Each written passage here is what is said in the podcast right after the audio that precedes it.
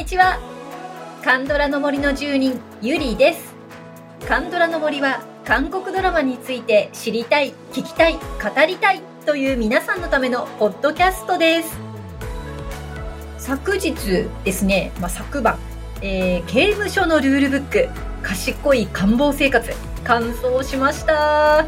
いやー、面白かったです。もう最後、全然止まらなくって、寝不足です。眠い。まあ、私にしては、まあまあ早いかな。えー15日間かけて完走いたしました。大体標準です。私の中の。サブスクになるとね、もう1ヶ月スパンになっちゃってね、なかなか難しいんですが、刑務所のルールブック、パク・ヘッさん演じるキム・ジェヒョクというね、あの、大リーグにも行けそうなあの、投手なんですけれども、殺人未遂で有罪になって、拘置所から刑務所へとはい、怒られちゃうわけですが、もうすっごくここまで絶望的なドラマだなと思って見てたんですけど、刑務所入ってからがね、すっごく面白かったです。もうまさにこの日本語タイトルのルールブックとかね、まあ、賢い官房生活、これ、いいタイトルだなと思います。ジェヒョクがね、最初もう野球しか知らない、まあちょっと大ボケな感じの人物なんですけれども、だんだんこの刑務所の中のね、ルールを分かっていって賢く立ち回っていくっていうのがね面白かったですね。でそれからまたこの彼のまっすぐな性格に惹かれてね応援してくる人がこう敵味方から出てくるっていうのがねうん本当に良かったです。これねまた特集したいと思ってます。一緒にねあの刑務所のルールブックあの語ってくださる方いらっしゃったらぜひあの収録しましょう。募集中です。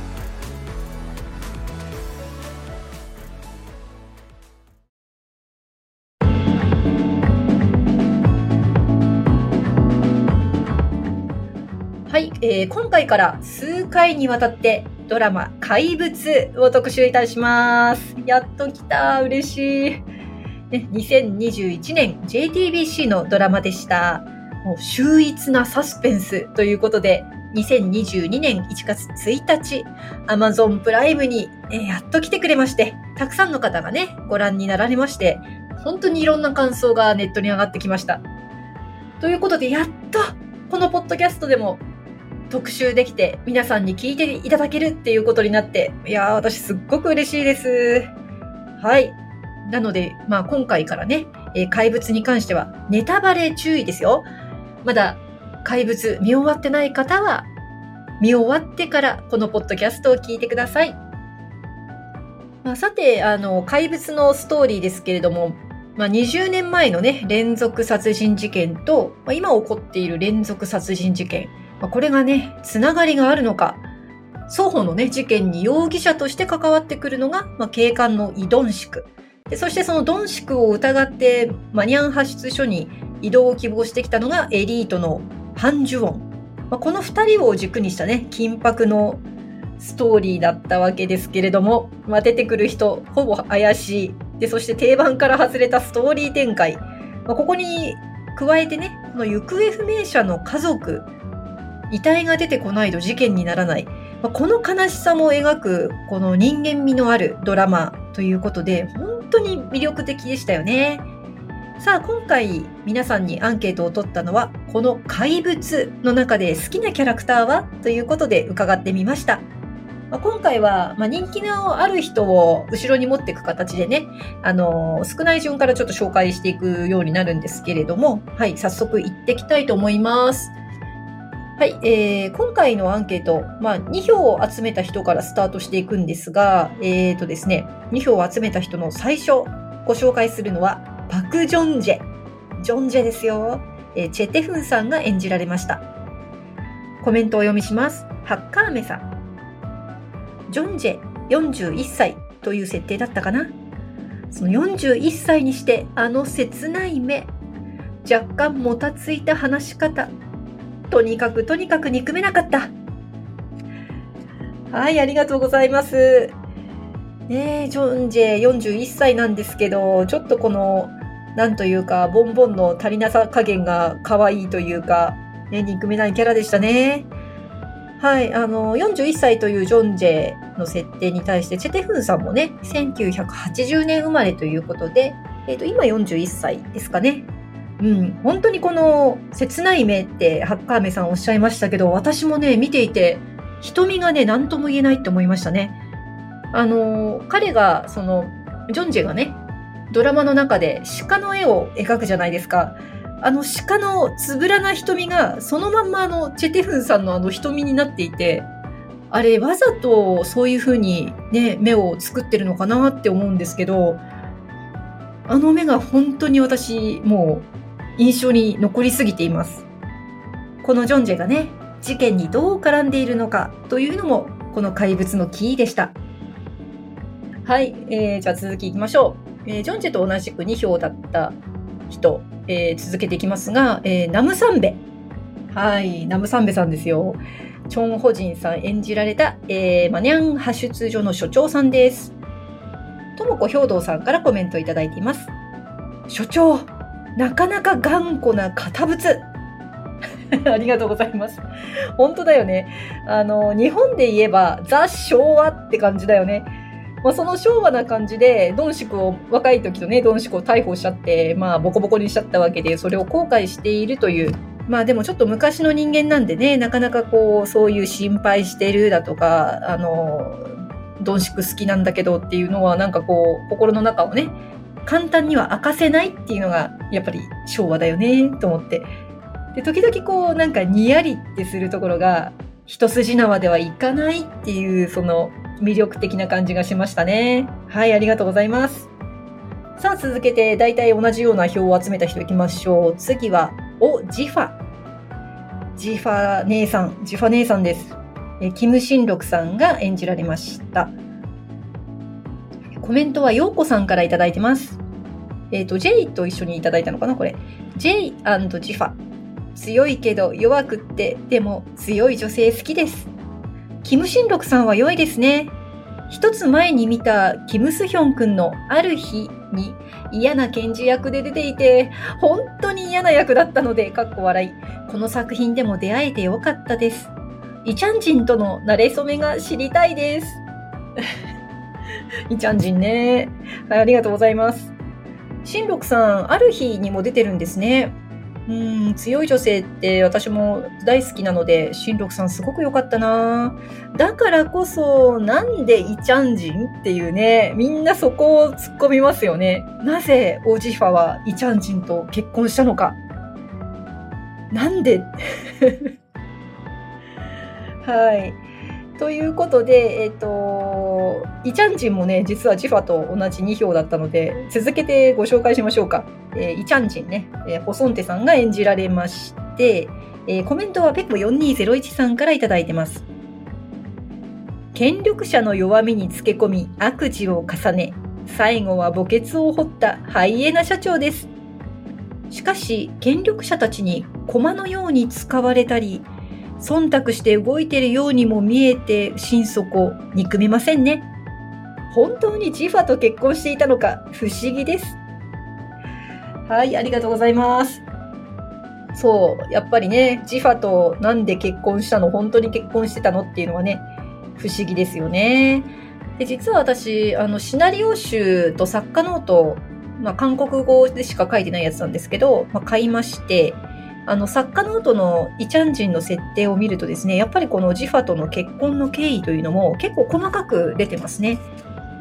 まあ、その時に、まあ、結婚をする時に、まあ、ジファがどういう状況にあったのか、で、チャンジンがどうして、ね、ジファに惹かれたのか、まあ、その時のチャンジンはどうしてそこにいたのか、いろいろありますよね。まあ、チャンジンにしてみれば、やっぱり、すごくね、ジファを愛していたんだよね。うん。それはもう、あの、ドラマでも存分に出ておりましたけれども。もうこのチャンジンのね、あの、ロシア語で語りかけるジファへの言葉がね、もうなんか、いやーもう、ホソンテさんの魅力たっぷりだったなたまんないね、ロシア語。もうイチャンジンのね、過去はすごい壮絶、すごいね、壮絶でしたよ。うん。皆さんもね、ちょっと興味あれば、この作家ノートだけでも買ってね、あの、翻訳ソフトとかで、ちょっと翻訳してみると面白いかもしれません。はい。ということで、ここまでがね、あの、大体2票ぐらい、あの、こまごまと集めていた方々だったんですけれども、ここからどんと人気が上がっていたのがですね、オ・ジフンですね。えー、ジファの弟、ナム・ユンスさんが演じたジフンが結構人気でした。じゃあ、ジフンのコメントだけ続けて紹介していきましょうか。はい。えー、まず、ようこさん。2回も第一発見者になってしまって、普段は子犬感満載なマンネなのに、前半にちょっとだけ見せた闇が印象的でした。はい、えー、次はアビソラさん。私の中のツボにはまったのかもしれません。エピソード4、エピソード4で車を洗いながらジュオンに話をしていたシーンが怖かったのです。うすら笑いを浮かべて話す彼が怖かった。バルコさん。ナムユンス君はレンボーで初めて知ったのですが、もう可愛くて可愛くて、彼のエクボに私の小指をぶっ刺したいです。ブスって。これから注目してみたい役者さんです。でも彼が出てるドラマはこの作品も含めて少し重たい内容のが多いんです。人間レッスンとかなど。はい、バルコさんありがとうございました。えーあのー、この怪物の監督さんがナムユンスさんを、えー、っとキャスティングしたのはこの人間レッスンを見たからっていうふうにお話しされてましたね。ちょっと人間レッスンも見てみたいなとも思います。あのー、本当に単なるマンネじゃないっていうこの闇のシーンがあるからこその魅力というのは皆さん語皆さん語ってらっしゃいますね。うん。あの、ジュオンにね、あの車を洗いながら話すシーンって怖かったですね。そのあそこから彼の闇がちょっと見えてくるっていうのもすごく、うん、興味深かったです。どうしてあんな闇を抱えたのかっていうのは実はちょっと作家ノートにはあの彼のことは実は詳しくは書かれてないんですよね。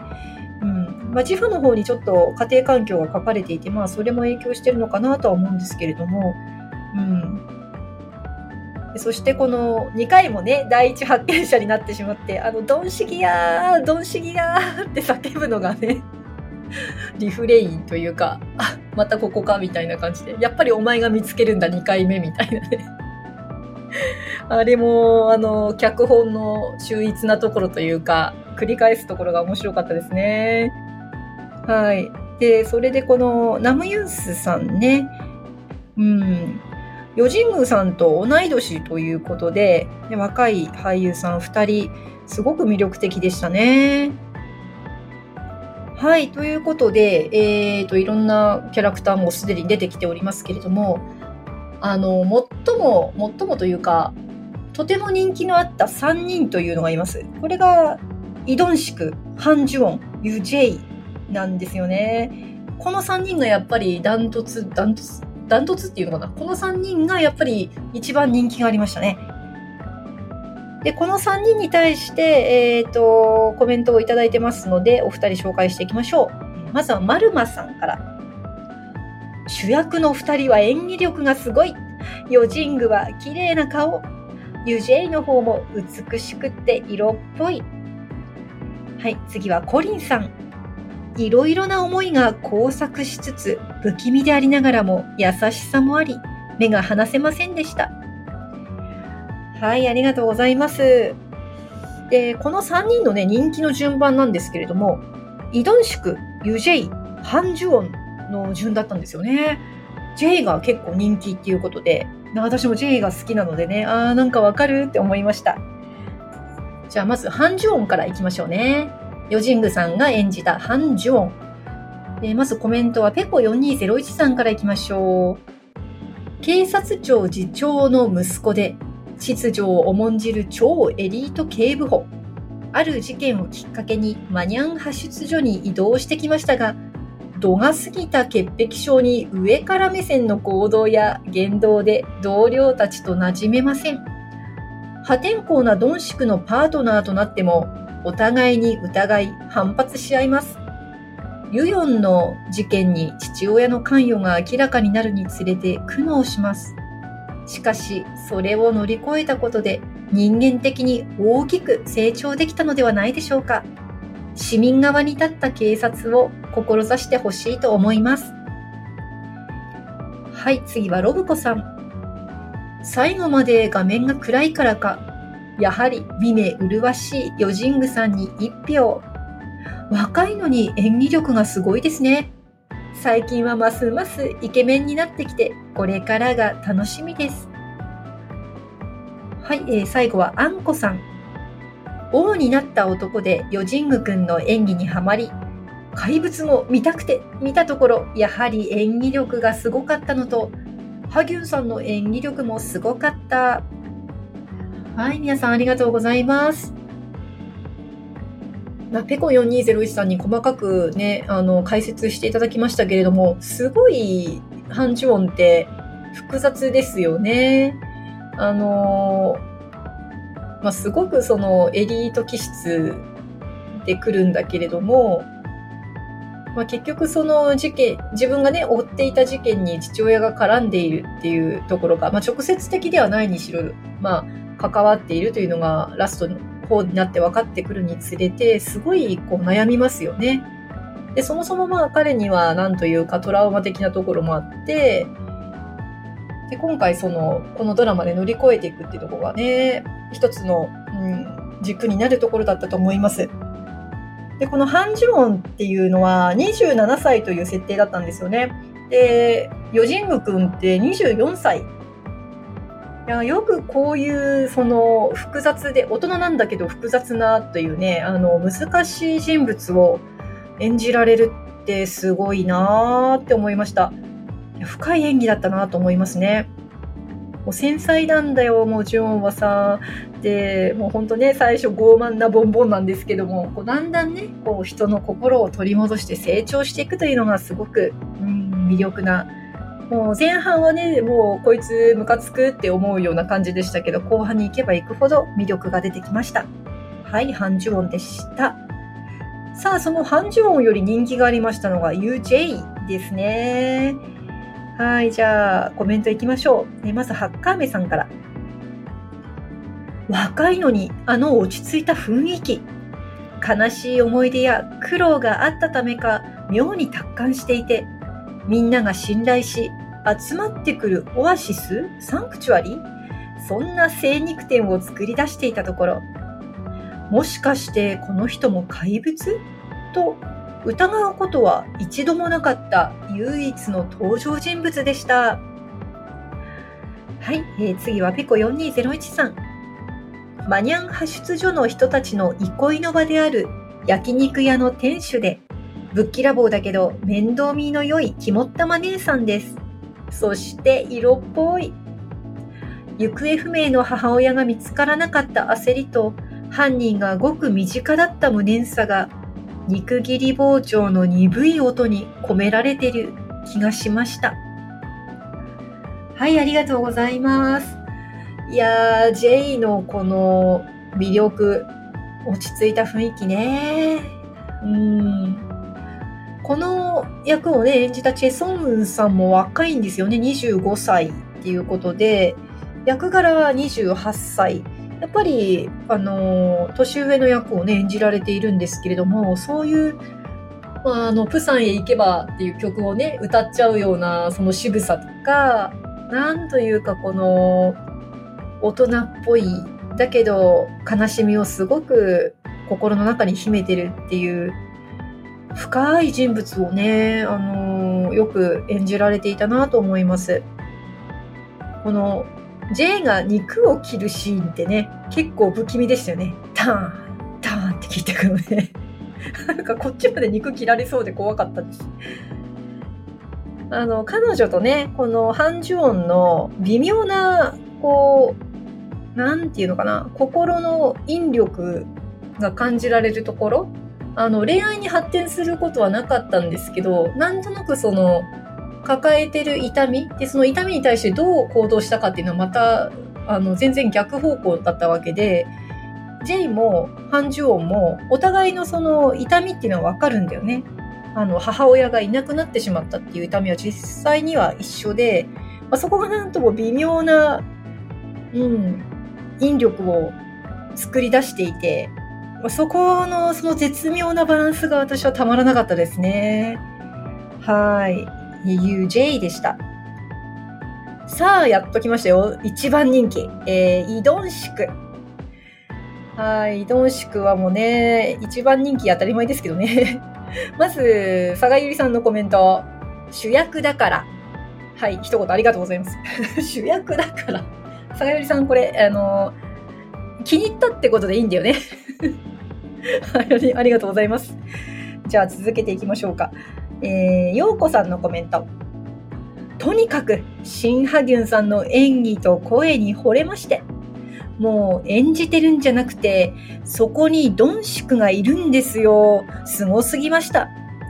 結末を知らずに見てきた1回目はサイコパスのような表情もきっと2週目には違って見えるんだろうと楽しみです。はい、次はバルコさん。シン・ハギュンさんは映画純粋の時代で拝見しました。自身の人生よりも王を守ることに全てをかけるという正義感あふれる実直な将軍が生まれて初めて本物の恋を知り全てを失うという切ない役どころでした。今回のドンシクが全然違うアプローチだったのでびっくりしました。すごかったです。しばらくは彼に夢中だと思います。はい、ありがとうございます。ちょっと純粋の時代見に行きたいです。あの、昨年ね、渋谷でかかってたの知ってるんです。あの、見に行きたかったの、これ。純粋の時代。でもちょっとスケジュール合わなくて行けなくて。え、だって、移動宿には恋が全く出てこなかったから、ちょっと、ハギュンさんのね、あの、恋する表情が見たい。いやー、純粋の時代、ちょっと皆さん見てみましょうよ。はい。そしてこのイドンシクというね、この複雑な人物。で、あの、陽子さん、これ2回目にはね、違って見えるんだろうと楽しみですっておっしゃってましたけど、まさにその通りで、この怪物はやっぱり2周目から勝負だと思っています。あのー、当初ね、最初この人が何なのかっていうのは私たちもよくわかんないで見てたじゃないですか。あの、ジュオンがドンシクを疑ってるように、私たちもドンシクやばくねって感じで、まあ、見てたわけですよね。でも後半から2週目になると、このイドンシクっていう人の悲しみが見えてくるんですよね。でそうするとその悲しみのあまり怪物が取り付いちゃったかのようなそのハギュンさんの演技に、いやもうなんていうかゾクッとするというか、うん、またこうそこで不気味なものを実は感じるんですけれども、このドラマがね、2度3度楽しめるっていうのはやっぱり、まあ、もちろんそのね台本とかあ脚本とかねそういうのもあると思うんですがもう演技の神新波牛の力だと思いますね。これはすごい。でそれでいてさあの「ゆくイズ・オン・ザ・ブロック」見ました？皆さん。ゆくイズハキュンさんがもうねなんて言うんだろう。あの天然は一体どういうことだっていうような凄まじい破壊力ででして、うん。あの、ぜひまだ見てない方、どこからか手に入れて、ゆくいず、新波雲会見てください。神回です。はい、ということで皆さんありがとうございます。ここまで個別の方で紹介していきましたけど、あの、実はお一人ですね、全員チェック入れてきた方がいます。センチさん。センチさんありがとうございます。えー、コメントがね、悪い人も含め、それぞれキャラが立ってて全員好きです。っていうコメントでした。あ、わかるね、これ。あの、実は私、その作家ノートで全員分、まあ、あの、主要人物だけですけれども、まあ、見てたんですが、それ見ちゃうと、全員好きになっちゃう。マジで。あの、肝心ムクも、ハンギファンも、トヘモンでさえも。うーん、実はね、この3人も重い過去を持っていて、まあ、だから何かその憎みきれない悲しみを持った何かを感じるのかもしれないですよね。ハンギファンさえもね。この細かな設定がその裏にあって、それに裏付けられたキャラクターで俳優さんたちが演じるからこその、うん、魅力だね。そう、全員好きです。私も全員好きです。はい、ということでありがとうございました。えー、好きなキャラクター特集ということでした。はい。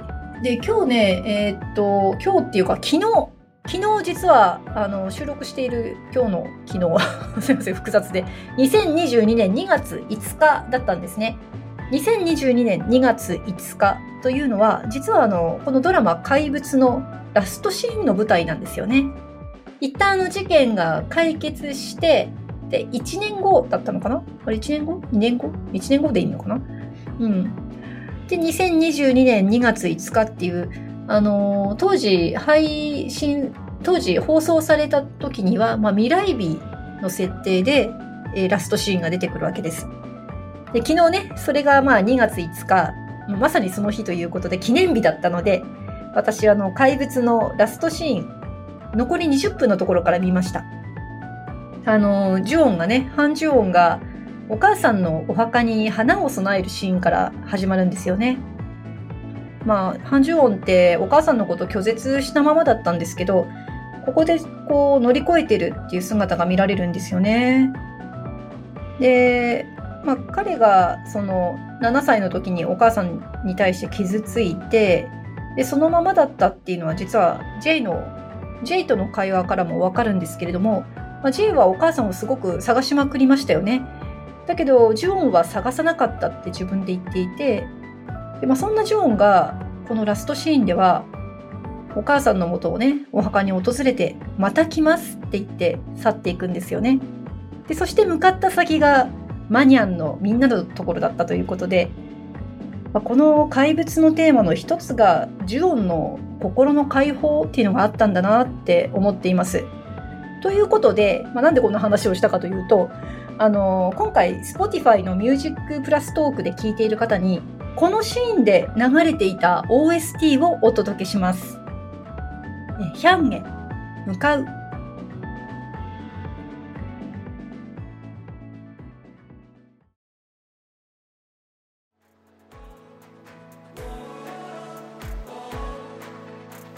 はい。ヒャンヘ向かうという曲でした。